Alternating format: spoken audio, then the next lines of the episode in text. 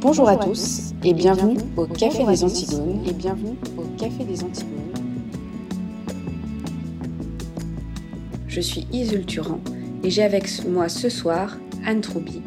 Anne, bonsoir et nous allons ensemble démarrer le second volet de cette euh, émission consacrée à la PMA sur la question de cette technique médicale qu'est la PMA qui représente une naissance sur 33 en France pour un taux de réussite d'environ 20% par acte médical. Notre premier volet consacré à la PMA pour toutes est disponible sur le site internet lesantigones.fr et sur notre chaîne YouTube. Vous pouvez retrouver nos contributions sur le site internet et désormais faire un don sur notre Tipeee. Je vous souhaite une agréable écoute. La PMA, c'est une naissance sur 32, donc on est, tout à fait conscient qu'on parle d'un sujet extrêmement sensible. On veut nous faire croire, quand on lit un peu l'historique de la PMA, que c'est quelque chose qui date de, de Mathusalem. Et quand on va sur les sites officiels, en général, euh, il faut remonter cette technique au, enfin, à la nuit des temps. Euh. Ce qui est intéressant dans ce passage historique, c'est que finalement, c'est un petit peu comme la question de l'avortement. Euh, une des justifications de la PMA, c'est de dire que de tout temps, ça a existé. Alors qu'il y a une différence notable dans les techniques utilisées à l'heure actuelle pour obtenir des naissances quand il y a une difficulté naturelle à en avoir. Ce n'est qu'à partir du 19e siècle seulement qu'en fait on obtient la technique de congélation de spermatozoïdes pour réaliser ce type d'insémination. Il faudra donc attendre le 19e siècle euh, pour obtenir donc une congélation de, spermatozoïdes pour pouvoir réaliser cette enfin, l'insémination avec des donneurs donc qui vont être finalement éloignés du couple, c'est-à-dire que euh, c'est, on va pouvoir espacer le temps entre l'éjaculation qui va permettre de récupérer les gamètes mâles et euh, l'insémination de la femme. Au final, la problématique de, la PMA euh, et, les questions sociétales qui en découlent sont finalement intrinsèquement liées à la technique dans la mesure où les, propositions en fait suivent euh, les possibilités techniques. C'est-à-dire qu'à partir du moment où on arrive à dissocier l'éjaculation de la fécondation, on peut récupérer les spermatozoïdes. La difficulté qui s'est posée là, c'est comment on récupère les gamètes femelles, puisqu'elles sont à l'intérieur du corps, et que là, ça devient un petit peu plus compliqué. Alors là, cette technique s'est mise en place bien plus tard, en effet. Et donc la technique de procréation médicalement assistée n'a en réalité de réalité que depuis 50 ans. Donc c'est finalement quelque chose de très récent, puisque en 1969, la, première véritable insémination artificielle avec une stimulation des gamètes femelles aura été réalisée en Israël. Et il faudra trois ans pour voir fleurir cette technique en France. Donc à la suite de, ces premières réalisations, on va avoir des techniques qui se sont perfectionnées et on va avoir la fameuse fécondation dite in vitro, c'est-à-dire que cette fois-ci, on ne va plus passer par le corps féminin à proprement parler, mais donc bien à la fécondation en fait du gamète mâle, par, enfin du gamète femelle par le gamète mâle dans un tube à essai. Donc euh, là, on va avoir plusieurs naissances. On va avoir celle de Louise Brand en 1978. Et pour la France, cette naissance aura lieu en 1982, la petite Amandine, qui est né donc de l'équipe du, du docteur René Friedman, gynécologue renommé. Et c'est à partir de là qu'on peut parler vraiment de procréation médicalement assistée. Il y a quelque chose de très important que j'ai pas dans ton explication, que j'avais lu dans euh, un livre absolument fabuleux, Céline Lafontaine, Le corps marché, la marchandisation de la vie humaine à l'ère de la bioéconomie. Je vous le recommande euh, chaudement, parce que c'est très très éclairant sur, toute, euh, la, sur tout le marché du corps et toutes ses conséquences en fait éthiques.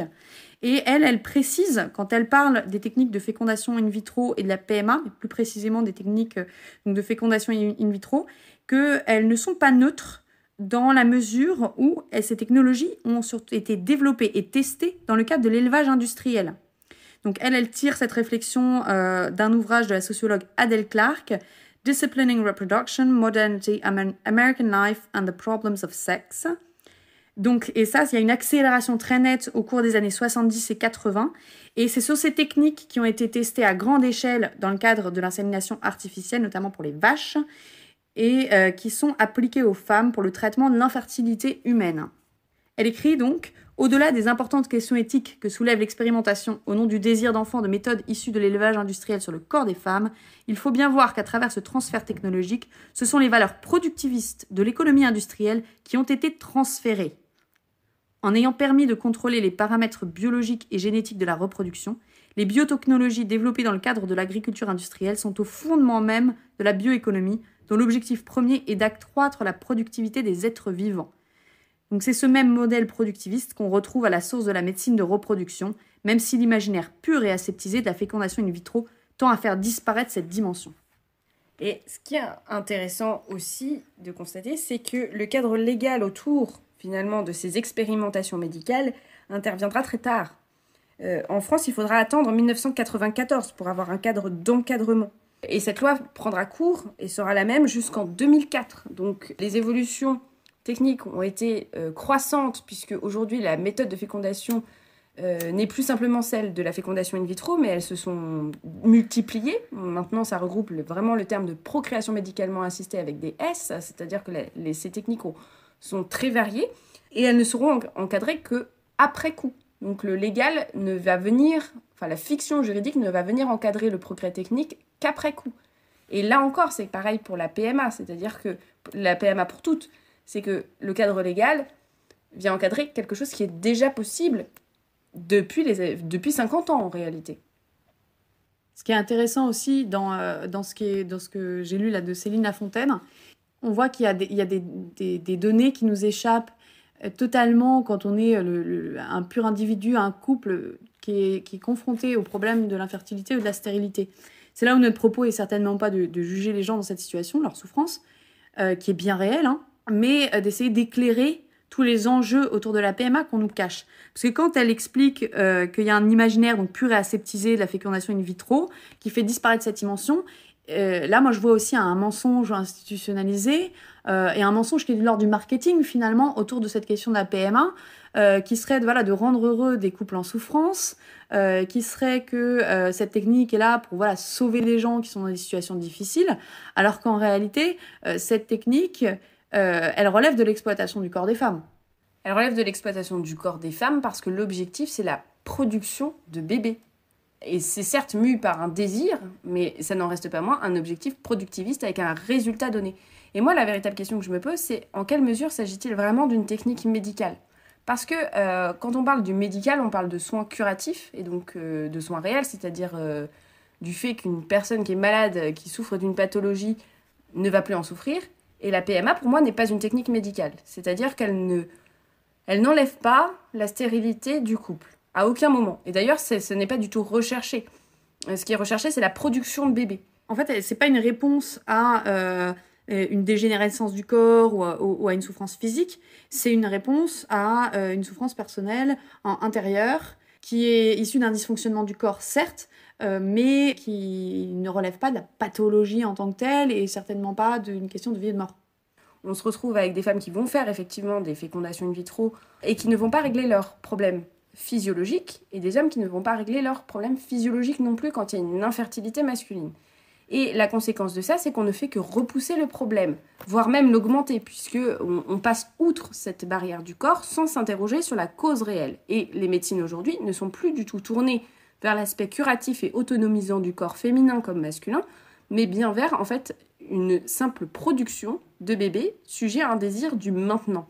Et la, procréation médicalement assistée, pour moi, quand on, parle, on dit oui, mais il faudrait euh, parler de l'assistance euh, médicale à la procréation, pour moi tout ça c'est un faux débat, parce que le médical n'a rien à voir là-dedans. En fait, ça n'est pas curatif. On, est dans, une situation où, euh, face à, Donc, on a la souffrance du couple, évidemment, mais cette souffrance, elle est issue d'un problème. Euh, il y a des problèmes qui sont pas forcément euh, solvables, comme par exemple le fait qu'on ait dû retirer son utérus à une femme. Il y en a d'autres qui le sont quand on n'a pas forcément. Il y a beaucoup de cas de PMA, il y a beaucoup de cas de stérilité ou d'infertilité où les médecins, finalement, euh, botte en touche en disant seulement, bah voilà, on, ne voit pas pourquoi, ou alors vous avez un déficit hormonal par-ci, machin par-là. Et la réponse à ça, c'est pas, c'est pas d'essayer de restaurer une harmonie du corps, c'est de sortir un panel d'outils techniques pour dire, bah voilà les 12 manières par lesquelles on peut vous faire un bébé. Euh, ces techniques-là, et là on, revient surtout à la PMA, PMA, euh, abîment le corps des femmes durablement. Les, traitements par hormones de synthèse aussi d'ailleurs, parce que ça, on, parle assez peu finalement de, la dépendance que ça suscite, c'est-à-dire que le corps finit par se reposer sur cette béquille et on, se finit, on finit avec des, traitements à hormones de synthèse toute notre vie quand on commence à les prendre. Et en réalité, moi je pense que si on veut pas venir au fond du problème aujourd'hui et qu'on a, enfin, a eu presque une accélération de ces techniques euh, ces 50 dernières années, c'est aussi parce qu'on se retrouve avec une stérilité de masse dont on ne veut pas parler. Euh, aujourd'hui, autour de nous, euh, des couples qui n'arrivent pas à avoir d'enfants, c'est pas un en passant par là, c'est 5, 6, 7, 8. c'est énorme. Et aujourd'hui, on ne veut pas aller à la cause du problème. Ça, reviendrait à traiter la question du mode de vie, des enjeux économiques euh, qui sont sous-jacents à notre mode de vie, euh, des perturbateurs endocriniens, euh, etc. Et ça, ça ne veut pas être vu des choses qui en plus, à titre individuel, sont quand même assez difficiles à contrôler. Hein. Ça demande des choix assez radicaux d'essayer d'éviter les toxiques dans euh, l'alimentation, dans le quotidien, dans les produits ménagers, cosmétiques, etc. Et, ce qu'on élude souvent dans ces questions-là, c'est qu'on est focalisé sur euh, la question de la reproduction du bébé, etc. Alors qu'en fait, euh, tous ces dysfonctionnements, tous ces dysfonctionnements-là, ils altèrent en profondeur la vie des femmes et la vie des couples. Moi, je reviens à un dada qui est le cycle féminin. Quand on a un dysfonctionnement hormonal, le problème n'est pas seulement d'avoir un bébé. Le problème, c'est que on est profondément lié à ce système hormonal qui crée des sauts d'humeur, qui crée des douleurs. Et en fait, on laisse les femmes aux prises avec ça. C'est-à-dire que la médecine va leur faire un bébé artificiellement. Et derrière, euh, ces femmes-là, elles vont se retrouver euh, chaque mois avec un cycle dysfonctionnel qui peut faire, voilà, règle hémorragique, saut d'humeur, au point où euh, il y a des sauts d'humeur qui sont au point de pousser certaines femmes avec des idées noires, des idées de suicide. Il y a toute une une école médicale qui s'appelle la naprotechnologie, qui est fondée sur euh, une des MAO, donc méthode d'auto-observation, euh, donc une méthode naturelle de régulation des naissances. Euh, et la naprotechnologie s'intéresse en fait au fonctionnement endocrinien et s'intéresse à toutes ces questions-là en essayant eux de ne pas passer par la PMA, mais par une restauration du cycle féminin via par exemple des hormones de synthèse, via une analyse approfondie du cycle. Ce qui est très intéressant là-dedans, c'est que comme on se base sur les observations des femmes, de leur cycle, et sur un certain nombre d'observations du, système endocrinien, on a des réponses qui sont assez précises en termes de dysfonctionnement hormonal et qui sont euh, vraiment centrées sur voilà, le vécu de chaque personne. La difficulté, c'est que les réponses qu'on va avoir euh, ensuite sont vraiment assez focalisées sur la question de la reproduction et euh, vont pas forcément tout être en mesure d'apporter des réponses au mal-être terrible euh, de femmes qui ont des dysfonctionnements hormonaux. Et ça, c'est dommage. Alors après, on peut espérer que cette voie-là continue d'être explorée. Hein. Tu parles de mal-être, mais euh, malheureusement, c'est pas que du mal-être. Euh, le nombre de femmes qu'on voit aujourd'hui qui n'ont pas réglé leurs problèmes de cycle, qui sont des problèmes évidents, qui se retrouvent avec des, adénomes hypophysaires, des ovaires polykystiques, avec de multiples opérations pouvant aller jusqu'au retrait de l'utérus, il euh, y en a à l'appel. Euh, des cancers du sein, il y en a à l'appel. Et personne ne se pose de questions finalement. C'est presque dans l'ordre. Étant donné qu'on n'en meurt pas, on ne s'interroge pas. Et, le retrait, le retrait d'un utérus, c'est quand même pas anodin. Et, euh, là, on parle de saut d'humeur parce que c'est souvent ce qui est visible, mais les conséquences physiologiques et physiques peuvent être vraiment, vraiment dramatiques. Et elles, elles n'arrivent souvent qu'à 50 ans. Les mouvements féministes euh, ont beaucoup parlé en fait de tout ce qui était euh, violence gynécologique obstétricale. Les mouvements féministes attribuent un certain nombre de ces violences au sexisme du corps médical et des médecins. Alors nous, voilà, on a, donné des explications qui allaient largement au-delà de cette analyse-là, en parlant quand même du rapport au corps de la médecine moderne. On, on est en plein dans le sujet. Il y a quand même un vrai sujet dans la mesure où euh, tout ce qui euh, n'est pas mesurable, euh, objectivement, scientifiquement, quantifiable, est mis de côté en fait par le corps médical dans l'analyse de ce genre de problème. Je reviens à la question des sautes d'humeur.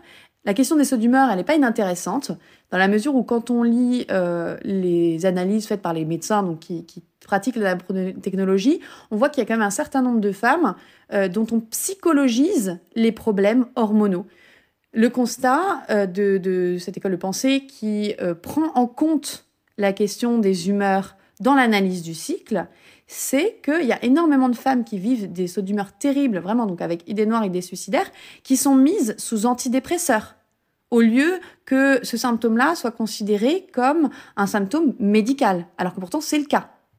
Enfin, le biais finalement de cette technique qui n'est pas une technique médicale n'est pas le seul problème de la PMA. Il y a aussi cette question finalement de pourquoi on est aussi euh, pressé pour ne pas tester d'autres techniques. Euh, je pense qu'aujourd'hui, nous avons des couples vieux qui essaient d'avoir des enfants vieux. Euh, et ça, c'est un vrai problème. Et je pense qu'aujourd'hui, on en est réduit à la procréation médicalement assistée dans de nombreux cas parce que le temps est compté pour ces couples. Et ça aussi, c'est une question qui touche bien plus largement que la simple question de la procréation médicalement assistée, mais qui touche la question sociétale de notre mode de vie. On a parlé de la question de la PMA euh, pour toutes, et du coup, dans ce cadre-là, effectivement, il y, a une question de stérilité construite. Mais cette stérilité construite, elle se retrouve au niveau euh, du couple homme-femme classique, dans la mesure où on a des modes de vie qui nous poussent à avoir des enfants très tard, avec euh, voilà études à rallonge, métiers très prenants, la question des carrières pour les femmes, l'obligation, la nécessité du travail pour les femmes, hein, dans, le cadre où le couple est profondément fragilisé. Dans ce cadre-là, le féminisme a, une très claire et très nette responsabilité, dans la mesure où, quand on présente le foyer, la famille, la maternité comme une prison, je vais reprendre Simone de Beauvoir, la maternité comme un asservissement à l'espèce, forcément, la société va privilégier le développement personnel via euh, les études et le travail. Et on va se réveiller euh, extrêmement tard euh, avec un désir d'enfant, pour parler moderne, euh, non assouvi et que, du, auquel du coup on va répondre de manière souvent technique et médicale. Parce que on a le nombre donc des procréations médicalement assistées, donc des PMA, mais moi j'aimerais bien avoir le nombre des couples qui passent par le secours d'un médecin pour avoir un enfant, avec des soins allant d'effectivement une, une petite aide hormonale à la PMA. Et à mon avis, le chiffre doit être assez effarant en fait. Il est différent parce que le temps presse et aujourd'hui on fait euh, la moyenne des femmes font un enfant euh, aux alentours de la trentaine, voire 32, alors qu'avant on appelait euh, poliment les, filles qui passaient leurs 24 ans sans enfant les Catherinettes. 25 ans. 25 ans, pardon. Les Catherinettes. Et, et ça dit bien les choses, c'est que là il y a carrément 10 ans d'écart. sans. Voilà. On, explique que on est avec une fertilité en berne, avec maintenant on est passé de deux enfants par femme à 1,8 il me semble depuis 2014, je crois, de 2014 à 2018. Mais en réalité, c'est pas forcément, il faut le savoir, c'est pas forcément un choix du couple. Je me souviens d'une personne que j'avais rencontrée et qui euh, était donc végane, plutôt féministe à la base, qui avait eu deux enfants et qui s'épanouissait énormément dans sa maternité.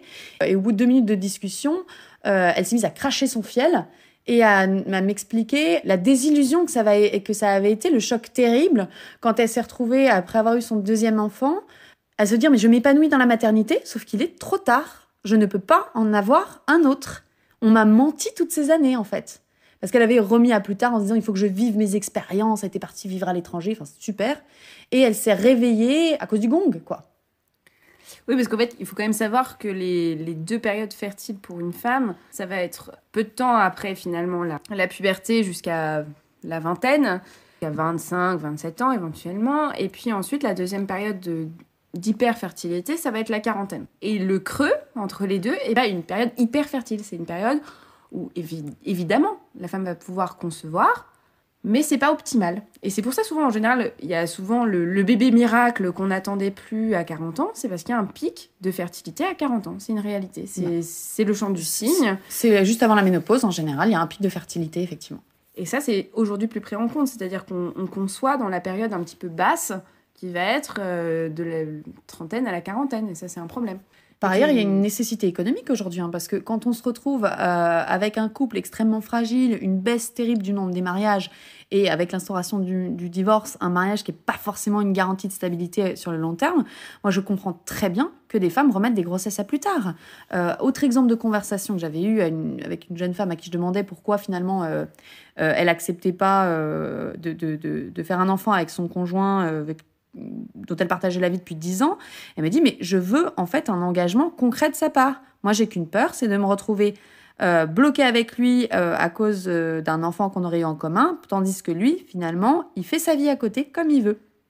Et on en revient aussi à la conception traditionnelle du mariage qui a été vécue donc pendant, euh, pendant les 50 dernières années grâce au courant féministe comme une terrible oppression, euh, une prison pour les femmes, etc.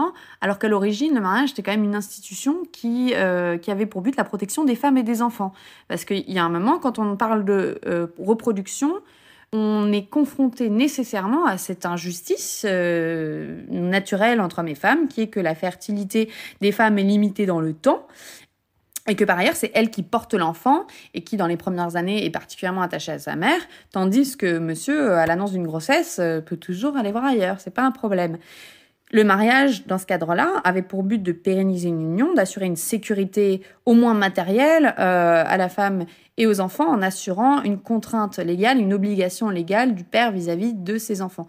C'était aussi la protection qu'offrait la présomption de paternité, offrir euh, un cadre légal à la naissance de n'importe quel enfant, finalement, quelle que soit sa filiation réelle, euh, en fragilisant le mariage, en fragilisant le couple, on a fragilisé déjà la présomption de paternité qui a disparu avec euh, la loi de 2013 du mariage pour tous, qui était cette garantie du mari d'être le père, quelle qu'en soit la réalité. Alors, on parle des femmes euh, comme sujet de troubles majeurs dans la fécondité, mais euh, il y a les hommes aussi, puisqu'en fait la procréation médicalement assistée avait pour objet originel de résoudre deux pathologies, celle de la glaire incompatible féminine, mais aussi celle de l'infertilité masculine, qui était donc euh, la première problématique auquel répondait originellement la procréation médicalement assistée, même si ce n'est plus le cas aujourd'hui. Et donc, sur la, question de l'infertilité masculine, ce qu'il faut savoir, c'est qu'il faut du temps. Parce qu'en fait, les hommes vont avoir une création de spermatozoïdes qui va se faire au cours de leur vie de manière récurrente. Et ça, ça veut dire qu'il faut du temps pour permettre à un spermatozoïde masculin de retrouver toute sa vigueur. Et donc c'est un processus de soins qui est très long quand on parle de soins. Et la procréation médicalement assistée permet de biaiser ce problème-là en utilisant un sperme qui n'est pas forcément viable puisqu'il ne peut pas visiblement atteindre son ovule tout seul. Et donc on va permettre de biaiser ce processus de soins pour obtenir une grossesse indépendamment de la viabilité réelle du spermatozoïde. Tu parles de la question du temps long euh, pour les spermatozoïdes masculins, mais le temps euh, pour euh, les gamètes des femmes est encore plus long, puisque là, on retrouve l'enjeu de, nos modes de vie toxiques et de la stérilité de masse. C'est que les gamètes d'une petite fille vont dépendre de sa vie in utero et donc également de, la, de la bonne santé de sa mère, qui, euh, qui dépend de sa propre grand-mère. Donc là, on va avoir des gros problèmes de stérilité à l'avenir qui vont ne faire qu'aller croissant, puisque euh, ce mode de vie euh, hyper consumériste, blindé de toxiques avec l'industrie agroalimentaire actuelle, n'existe que depuis 50 ans et on n'en voit pas encore l'intégralité des conséquences. Oui, parce qu'en fait, on a les spermatozoïdes masculins qui sont de plus en plus de mauvaise santé d'année en année. Et ça, c'est quantifiable, mais on ne peut pas savoir la qualité ovarienne d'une femme, puisqu'en fait, une petite fille naît avec tous ses ovules. Et donc, pour avoir des conséquences sur le mode de vie actuel, il faudra attendre 20 ans. Et donc aujourd'hui, on n'a pas encore de, de, véritable perception de ce qui se passe de nos modes de vie, en tout cas sur la fertilité féminine. On commence à mesurer l'ampleur du désastre quand on voit à quel point notre génération est confrontée au problème de la stérilité. C'est le début et c'est pas terminé. Alors, je voulais revenir un petit peu sur l'article de loi, euh, parce qu'on parle de procréation médicalement assistée de couples euh, infertiles, puisque le cadre de loi, euh, c'est ça aujourd'hui. Donc, je vais me permettre de juste revenir sur la définition légale. Aujourd'hui, la PMA est autorisée donc, pour les couples qui auraient un problème de fertilité avéré. Et donc, couple, l'article suivant dit un homme et une femme, ce qui sera bientôt plus le cas. Et il y a un deuxième point pour lequel aujourd'hui on peut faire une procréation médicalement assistée, c'est l'absence de transmission de maladies. Et ça, c'est quelque chose dont on parle assez peu. C'est-à-dire que, par exemple, euh, les maladies dites héréditaires, euh, c'est-à-dire des parents souffrant d'une maladie héréditaire ou ayant dans leur patrimoine génétique des maladies héréditaires, peuvent faire appel à la procréation médicalement assistée pour sélectionner les embryons. Pour sélectionner les embryons, exactement. Et donc là, c'est le second problème de la, de la procréation médicalement assistée, qui va être cette fameuse sélection d'embryons sur des présupposés génétiques. Et bien là, c'est exactement la problématique qui est, reprochée, bah, je pense à la Fondation Le Jeune, au Téléthon, hein, le Téléthon qui travaille sur, euh, sur toutes ces maladies euh, génétiquement euh, transmissibles. On a annoncé, le Téléthon avait annoncé des gros succès, voilà, avec la naissance de bébés sains, etc. Attention, là on rejoint la question de la médecine curative ou la médecine améliorative. Ces bébés sains, c'est absolument pas des bébés dont on avait soigné les maladies, c'est des bébés éprouvettes, donc on a sélectionné sur critères génétiques. Et pour un bébé euh, sain, un bébé téléthon, euh, il y a je ne sais combien d'embryons qui ont été jetés. Là encore, le désir parental va devenir premier. Et si aujourd'hui on s'en tient à quelques maladies qu'on a génétiquement identifiées, plus la recherche va avancer, plus on sera en mesure de faire des bébés parfaits. J'en reviens à Céline Lafontaine et, et à son ouvrage Le corps marché. Elle, elle explique dans cet ouvrage-là que, je vais le reformuler avec mes mots, hein, mais que en, lieu et place de l'ancien bien commun, on a on a remplacé ça par une obsession pour euh, la bonne santé commune. Ça, on peut le voir à la limite dans les discussions voilà, de comptoir, euh, quand on parle de euh, la responsabilité terrible, le poids pour la société des parents qui choisissent de garder leurs enfants trisomiques, du poids pour la société des fumeurs, des buveurs et de tous les gens qui ont un mode de vie aussi terrible que ça. Et, et, dans les arguments, notamment dans les débats pour ou contre les vaccins, un argument qui est qui est souvent mis en avant plutôt que les choix individuels, c'est la question de la santé publique, qui est devenue voilà, le nouveau bien commun. Donc, pour l'instant, cette question eugénique hein, euh, de, la sélection embryonnaire euh, sur critères de maladie, de bonne santé, elle est encore réservée au couple, hein, c'est encore un choix individuel. Dans quelle mesure elle va devenir un choix étatique gouvernemental? On est en droit de s'inquiéter de ça, euh, quand on voit les pressions qui sont faites à l'avortement pour les femmes qui attendent des bébés potentiellement trisomiques. Hein, attention, parce que tous les tests de dépistage ne sont pas fiables à 100%, il y a toujours une marge, d'erreur. Dans quelle mesure l'État va, va exercer des pressions et des coercitions sur les couples pour avorter euh, des bébés qui seraient euh, potentiellement non sains C'est déjà le cas avec les trisomiques, avec le dépistage généralisé et les pressions terribles que subissent les couples qui choisissent de garder leur enfant trisomique. Ça peut être le cas pour d'autres maladies. Dans quelle mesure on va favoriser aussi euh, des naissances de couples CSP++ plutôt que euh, des naissances chez des couples de, catégories sociales moins élevées? Qui n'auraient pas réussi et donc qui n'ont pas prouvé à la société qu'ils étaient capables d'être de bons parents. Parce qu'en fait, finalement, ce fameux droit à l'enfant, c'est lié à une reconnaissance sociale. C'est, on a droit à un enfant quand on a tout réussi, c'est-à-dire qu'on va faire sa carrière, on va faire ceci, on va faire cela, et donc on a droit à un enfant. Et plus qu'à un enfant, on a le droit à un enfant viable. Et moi, je me souviendrai toujours, j'ai une sœur qui me, racontait l'histoire de son professeur, euh, qui leur expliquait à quel point la, génétique avait sauvé ses enfants. Ils sont atteints d'une maladie euh, incurable, génétique, et donc euh, elle n'aurait jamais pu avoir des enfants sans. Et ma sœur me disait, rends-toi compte comment la procréation médicalement assistée a sauvé sa vie. Et en fait, tout est là, c'est-à-dire que c'est la vie des parents dont il est question. Jamais ceux de l'enfant, jamais ceux des aléas de la vie. Et à partir de ce moment-là, il n'y a plus de limite. Par ailleurs, c'est une, certaine conception de la vie des parents qui est valorisée. C'est une conception productiviste, c'est-à-dire que tu as une vie euh, qui est valorisée socialement, tu as une vie qui est bonne, tu as une vie qui est saine quand euh, tu es utile à la société. Mais euh, la vie d'un aidant familial qui aide ses parents malades, la vie d'une mère au foyer qui, qui se consacre à l'éducation de ses enfants, ou la vie d'une personne âgée qui est plus, qui est plus productive, ça, par contre, ça n'a pas de valeur. Donc la vie euh, donnée de parents pour élever un enfant euh, qui est malade, ça n'a plus aucune valeur. Éventuellement, quand on fait un, bon petit film combini, ça fait pleurer dans les chaumières. Au-delà de ça, que dalle. Évidemment, là, on parle de ce fameux eugénisme qui est en marche. Pour ceux qui n'auraient pas vu, on le répète, euh, il y a le fameux film Bienvenue à Gataka qui parle d'un enfant qui justement a été un fruit de l'amour et non pas d'une sélection génétique qui essaie de faire sa place dans, dans, le monde, donc un excellent film à voir pour ceux qui ne l'auraient pas vu. Ils feront tout ce qu'il est possible de faire. Et aujourd'hui, si on en est encore réduit finalement à la procréation médicalement assistée et donc à avoir recours à un gamète mâle et un gamète femelle, ce ne sera bientôt plus le cas. On parle déjà de la fusion de deux mm. ovules. On parle aussi euh, de la gestation pour autrui, c'est-à-dire de faire appel à un ventre d'une autre femme, mais qu'est-ce que cela doit nous faire comprendre?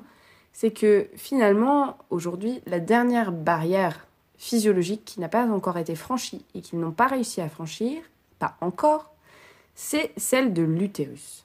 Aujourd'hui, on peut faire grandir in vitro un embryon jusqu'à 3 mois. C'est pour ça qu'il porte le nom d'embryon d'ailleurs, c'est qu'en fait il peut rester in vitro. Et ensuite, on peut faire naître des bébés prématurés à 5 mois, c'est-à-dire, je sais plus exactement ce que ça fait en semaine, mais vraiment, bon, voilà. Et donc il reste trois mois, qui sont donc les trois mois du deuxième trimestre, qui se passent in utero et qu'on n'est pas encore en mesure de combler. Oh, je dirais même d'externaliser. Parce que là, on va en revenir à la dimension productiviste de toutes ces techniques de PMA. Euh, le but est quand même de, de, de, donc, de, faire, donc, tu disais, une production de bébés. Euh, moi, je vais élargir le sujet, c'est même une production de gamètes. Euh, parce que dans le cadre des, des, PMA, on en profite aussi pour récupérer et des gamètes et des embryons, pour bien sûr les bienfaits de la science, de la recherche, de l'amour et des bisous. En fait, autour de ça, il y a un énorme sujet qui est celui du marché du corps, et notamment du marché du corps féminin. Et ça, ça ben, j'en reviens à mon dada, hein, j'en reviens à Céline Lafontaine, qui, euh, qui vraiment euh, a, des, a, des, paroles qui sont euh, extrêmement intéressantes là-dessus. En général, on discute de ces sujets-là à échelle purement nationale, et on n'a pas cette vue d'ensemble qu'elle propose dans son livre, où elle, elle parle du marché de la PMA à échelle globale. On parle beaucoup de ça autour de la GPA, du commerce du corps des femmes, avec les usines à bébés en Inde, etc. Euh, il faut savoir qu'il y a aussi tout un marché euh, qui se développe autour de la procréation assistée. Hein. Euh, je cite Céline Lafontaine encore une fois, la normalisation et la démocratisation du retour à la procréation assistée ont eu pour conséquence le développement d'une libre concurrence de cette industrie à l'échelle internationale.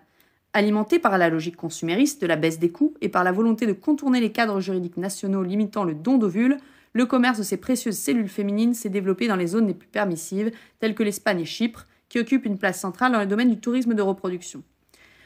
Grosso modo, on se retrouve face à un grand marché de la reproduction où on va bientôt pouvoir euh, faire ses courses de bout en bout en faisant un petit tour du monde. On va aller chercher des gamètes en Espagne, on va ensuite aller chercher son ventre euh, en Inde et on va se retrouver avec un bébé qu'on va renvoyer en France pour être légalement adopté. Le problème de ça, c'est que encore une fois, on se retrouve face à des inégalités sociales terribles et des inégalités d'ailleurs euh, internationale, puisqu'il y a des pays qui se retrouvent euh, au statut d'usine, dans lesquels on délocalise euh, la production de bébés, et les pays consommateurs qui achètent ces petits bébés sur mesure. En plus, on parlait d'eugénisme, faut pas oublier que les pays dans lesquels, les pays dont l'économie repose aussi hein, sur ce commerce des corps, euh, ont souvent des cadres juridiques beaucoup plus flexibles pour autoriser ces pratiques eugénistes. Parce qu'on est bien gentil en France de dire que nous, on n'autorisera jamais la sélection génétique sur le sexe de l'enfant. Euh, c'est possible en Inde. Et puisque la plupart des GPA se font en Inde, euh, il y aura sélection génétique en fonction du sexe, évidemment. Il y a toute une économie qui est fondée sur ces techniques de la PMA, toute une industrie, toute une économie euh, des gamètes féminines, notamment des gamètes féminines qui sont euh, les plus précieuses puisque ce sont les plus difficiles à obtenir et qu'on les obtient en nombre réduit. Et là, on se retrouve avec, euh, avec des cliniques en Inde, par exemple, qui vont offrir des traitements de fertilité aux femmes en échange d'ovules ou d'embryons surnuméraires. Il ne faut pas oublier que dans le cadre d'une PMA, en général, on a, enfin, lorsqu'il y a fécondation in vitro, on a souvent des embryons surnuméraires.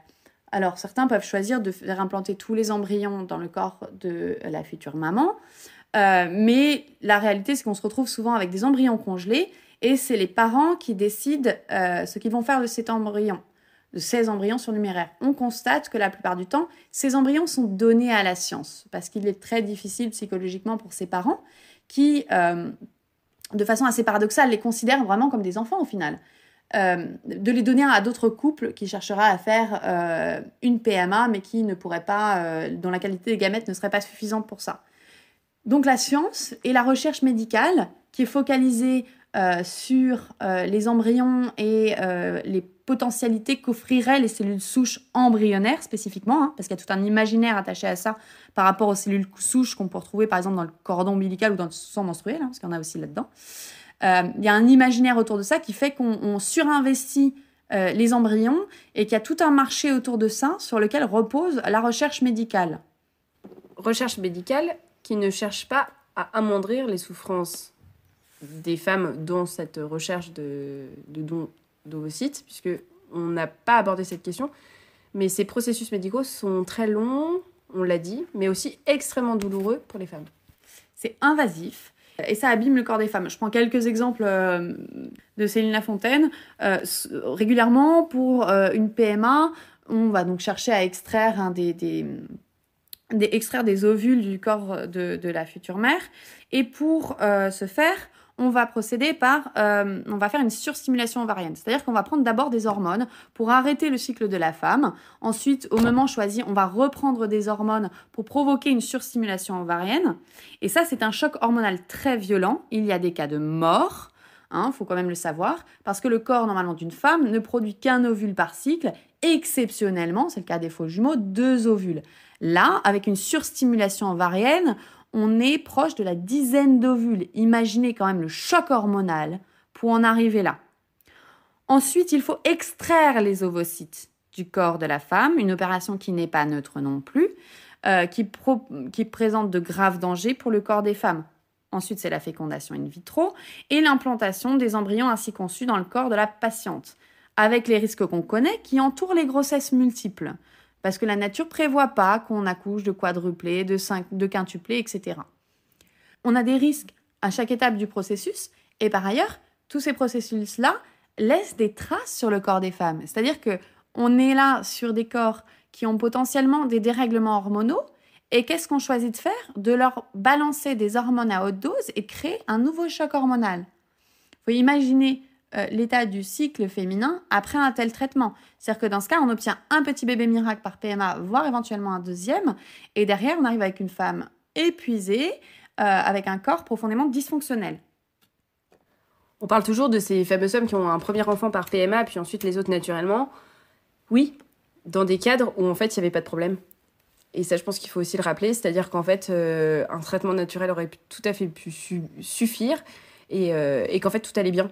Et c'est plutôt dans le cas où ça n'allait vraiment pas que les choses ne font que décroître et aller de mal en pire.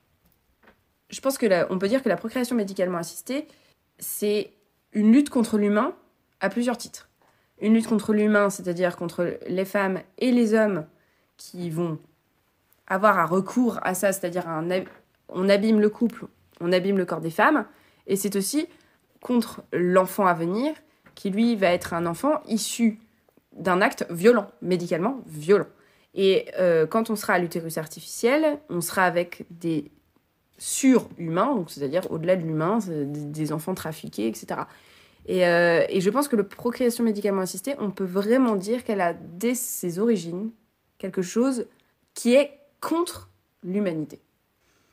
Et alors, nous avons abordé euh, cette question de la procréation médicalement assistée comme n'en étant pas une, mais euh, pour les couples aujourd'hui qui souffrent de telles pathologies, il y a des réponses.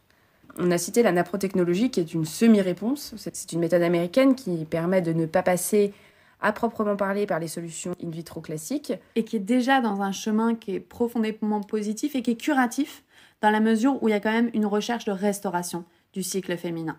Alors c'est pas parfait, évidemment, mais on est déjà dans une vision de la médecine qui est beaucoup plus saine que la, que la vision améliorative qui est associée à la PMA.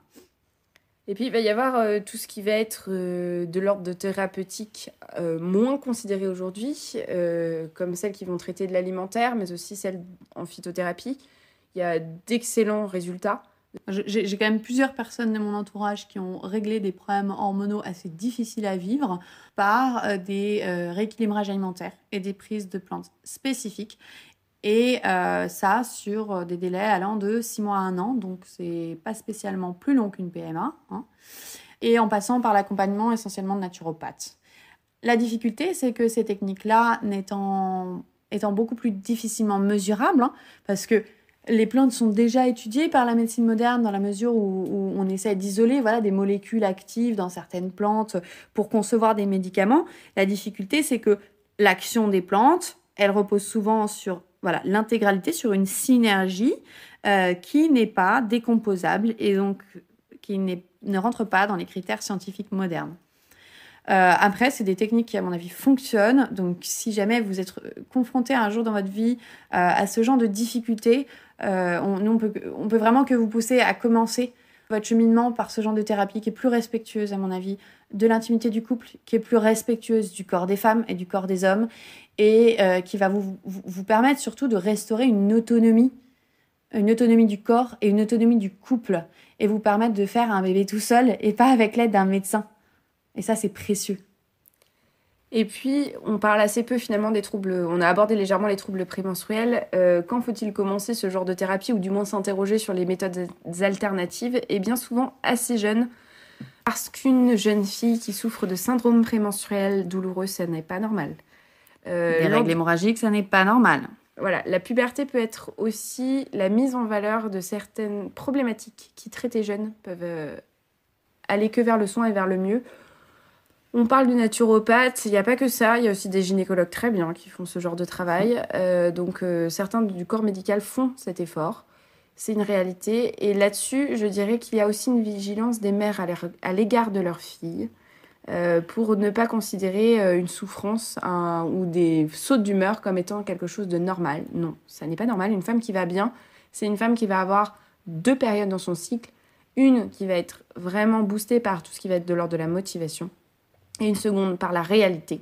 Mais, mais à aucun moment, ça n'est une phase dépressive. Et ça, il y a un moment donné, il faut se le mettre dans la tête.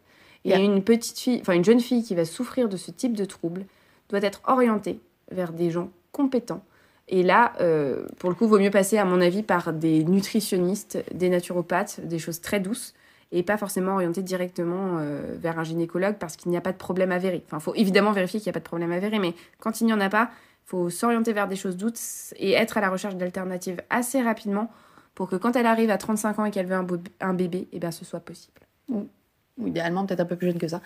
Euh, on lui souhaite. Un conseil personnel là-dessus, c'est faut, faut pas hésiter à, euh, à aller euh, voir effectivement un, un, gynéco et récupérer les euh, les bilans sanguins qui vont être faits pour ensuite se diriger vers un autre praticien si vous n'êtes pas satisfait de la manière dont les, des, solutions qui vont être proposées. On, a, on, a, on adopte à l'heure actuelle une position d'infériorité par rapport au corps médical et c'est dommage. Il y a un moment, on, est, on, a le droit de refuser certains soins, pas forcément de manière totalement hermétique, mais en disant attendez, je prends le temps d'y réfléchir, je prends le temps d'explorer d'autres solutions. Et c'est d'autant plus vrai dans ce genre de situations qui ne sont pas des situations de vie et de mort. Donc ça vaut le coup de, de, tenter autre chose avant, ça vaut le coup euh, d'aller voir plusieurs personnes. Et euh, là, les, les, pères et les mères ont une vraie responsabilité pour euh, ne pas prendre pour argent comptant tout ce qu'il leur est dit, pour voilà, exercer leur esprit critique là-dessus et être vigilant à ce que la réponse à un dysfonctionnement hormonal soit pas une prise de pilule pour une gamine de 15 ans. Quoi.